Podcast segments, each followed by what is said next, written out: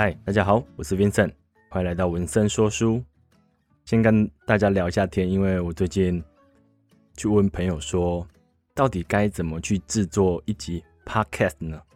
因为我发现自己的 Podcast 的呵 呵那个听的人不是很多。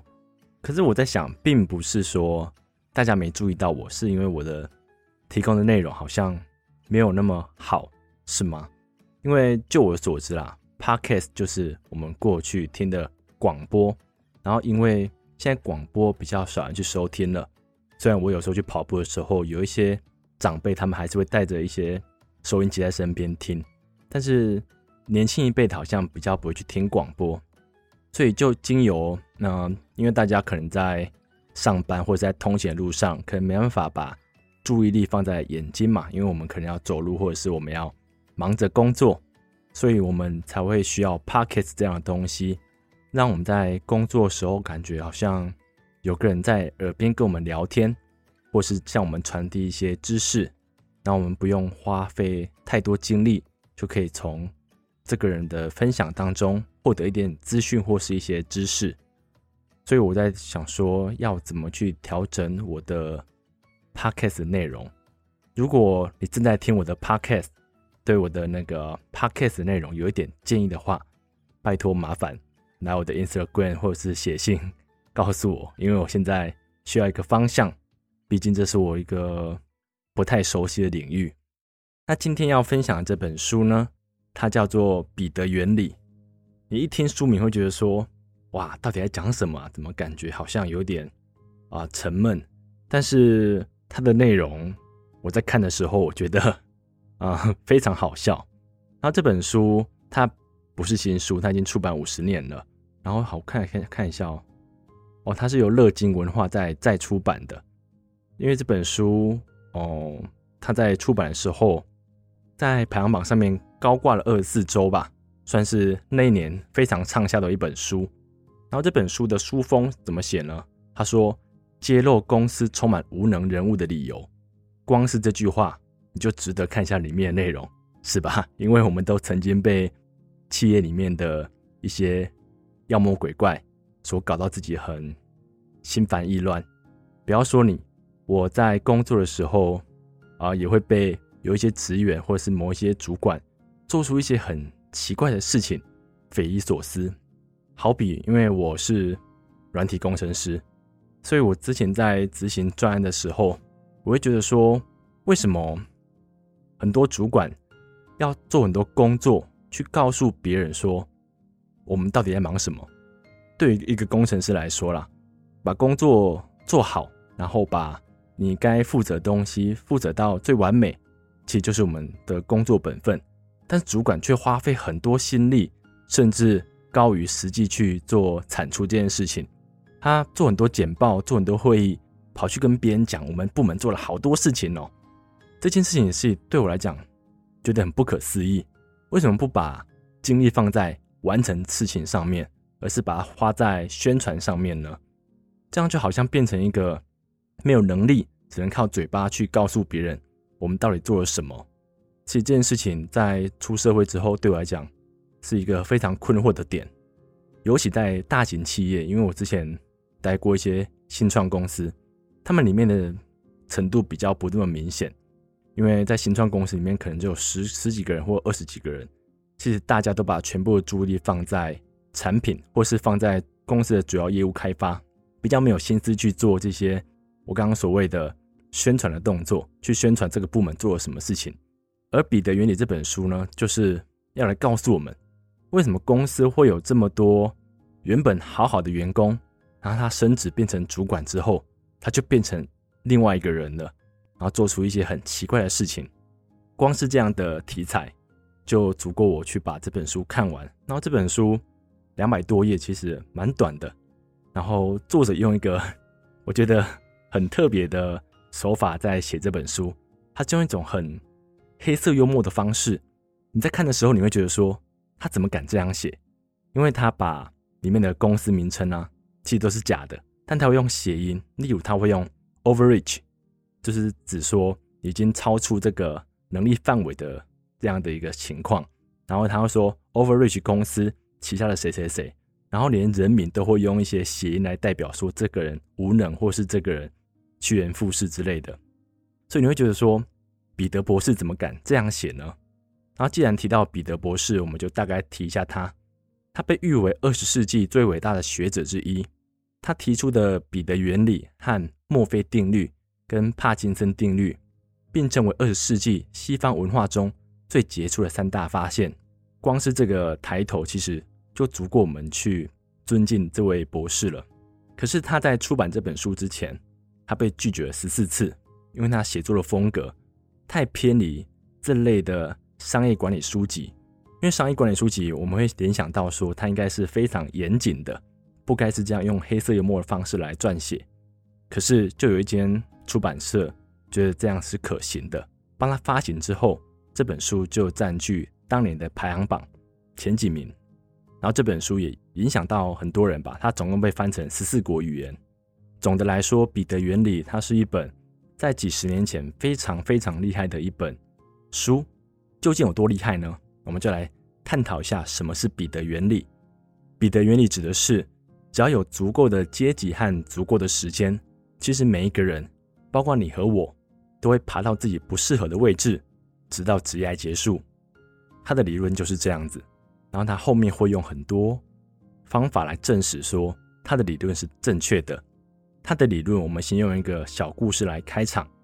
假设克莱尔他在入职测验上，他把口才跟智力的分数考得非常好，然后其他都低于平均值。所以公司会觉得，既然这个人的口才特别好的话，那就让他当业务好了。所以让他在公司里面担任业务的工作，然后也做得非常不错。两年后，克莱尔被提拔到了业务经理的位置。这个位置基本上有一点点管理，但是大部分情况下他也在开发业务。所以他在这个位置上面其实也做得不错。但是到最后，公司因为想重用他，所以把他提拔到了总经理的位置。到了这个位置之后，其实克莱尔最重要的工作就是做管理，这变成他非常不擅长的领域。所以克莱尔开始做一些错误的决定，他把错误的人放到错误的位置，例如把工程师升职到专案经理，把一个业务升职到乡里，让他变成一个相较于比较多管理部分的职位上之后，这些人就不能善尽他们最厉害的技能，转用一个他们比较不适合的技能。就变成他把下属都变成跟他一样，在组织内去发展他们最不擅长的技能，于是这间公司的营收就每下愈况。经由刚才这个克莱尔简短的故事，我们可以证实，只要有足够的时间和足够的阶级，其实像克莱尔或是你和我一样，到最后都会被升职到一个不是人的位置。你会觉得说，为什么到最后每个人都会升职到一个不是人的位置呢？因为卡到这个位置的时候，你的能力有限，所以你升不上去了，所以只能卡在这个位置上面。很少公司会用降级的方式来处分一个人，因为这是一个相对有点不尊重啊。如果公司这样做的时候，其实大部分情况下都是逼你走。哦，我曾经看过一个主管被这样逼走的。经由这个故事，我们就来探讨一个人从职员到主管，他会历经怎样的过程。我们先假设现在公司来了两个新员工，然后这间公司是一间快递公司，然后一个员工他叫盖瑞好了，盖瑞他非常擅长去把这些路线系统化，他把公司所在的地方跟住宅区，把他的路线都系统化之后，也记下了红绿灯的时间，让他在送货的方面他非常的快速。于是盖瑞找出一套方法，他每天只需要花一半的时间就可以把货送完。然后他把货送完之后，他就会找一个阴凉的地方，然后看看气管书籍。同事知道盖瑞有这套方法之后，纷纷向他请教。当盖瑞开始将他的技巧分享给其他同事的时候，盖瑞就被离职了。相较于盖瑞呢，我们找一个比较好听的人名，叫安迪好了。安迪他就是一个老实的员工，他没有找出最佳的解决办法，然后他就是一直工作啊。听主管的话，然后公司叫他做什么他就做什么。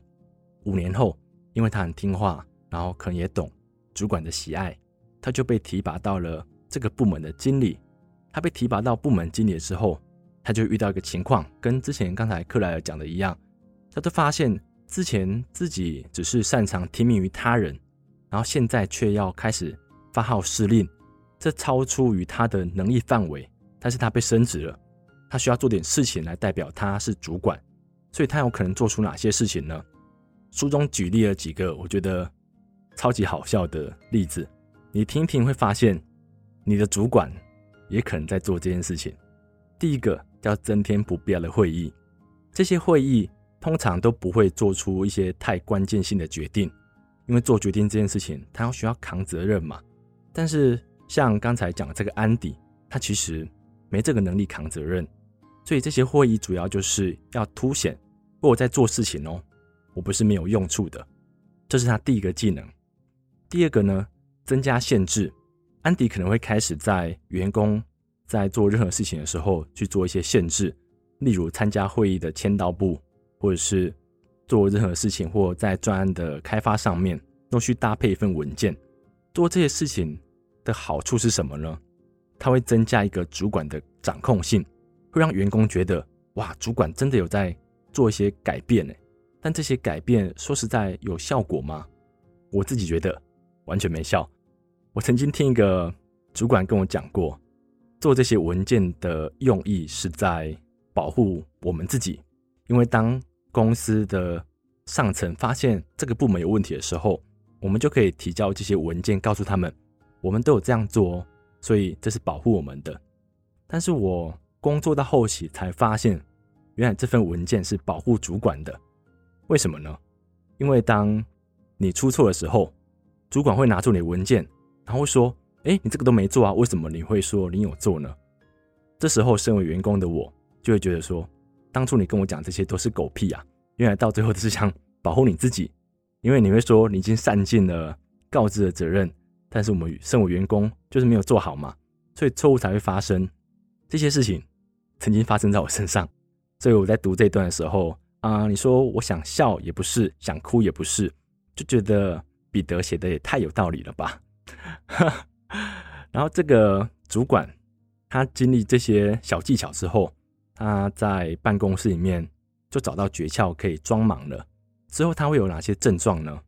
书中讲的东西，我怕你听到之后，你会觉得说，彼得是不是生活在我们周遭啊？他讲的东西怎么会这么准确呢？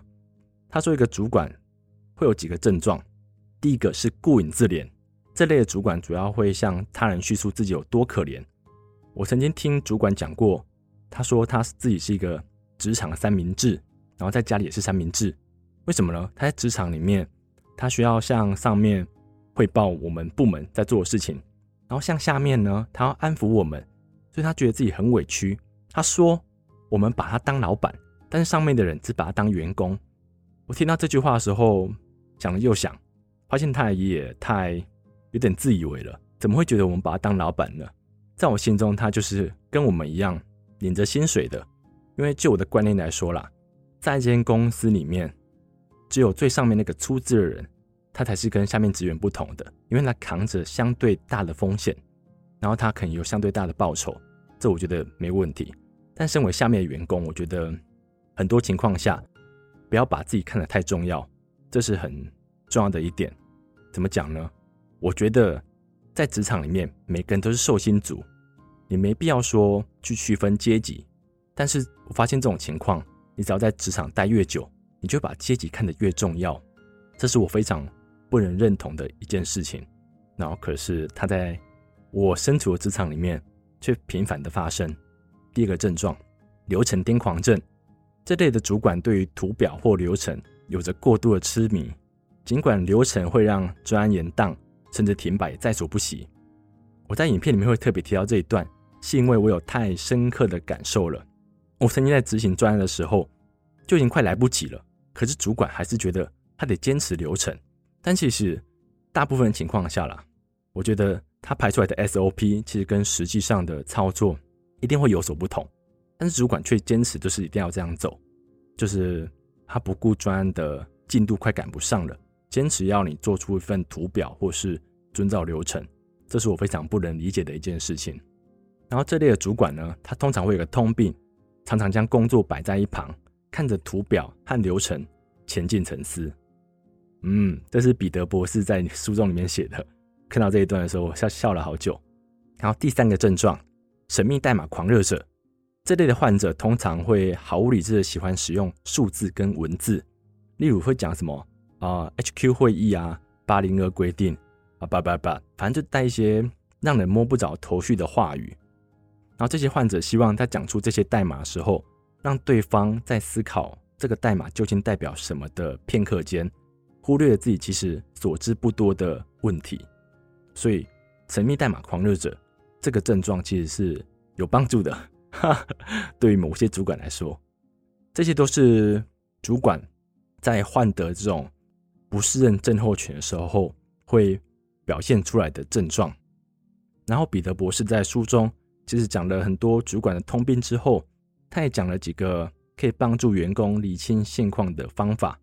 因为像是刚才所说的例子，他本来都是在位置上。发光发热的好员工，可是就是因为升迁制度所带来的问题。这个升迁制度带来的问题，就是因为假设你今天是一个主管，你看下属这么多人，其实你不可能一一个去了解，你会从最片面的资讯去了解他们。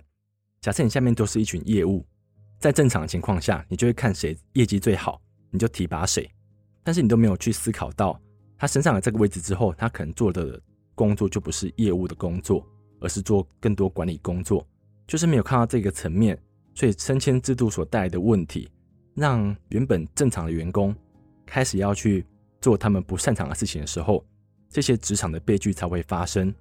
然后，身为员工的你跟我，可以用哪些方法来防范我们到最后落入彼得原理呢？第一个问题就是要去问自己：你想跟主管的主管相处吗？因为当你升上去之后，你可能就是要跟主管的主管相处，而不是你现在的主管。跟这些人相处，可能遇到更多的问题，可能没有你想象中那么快乐。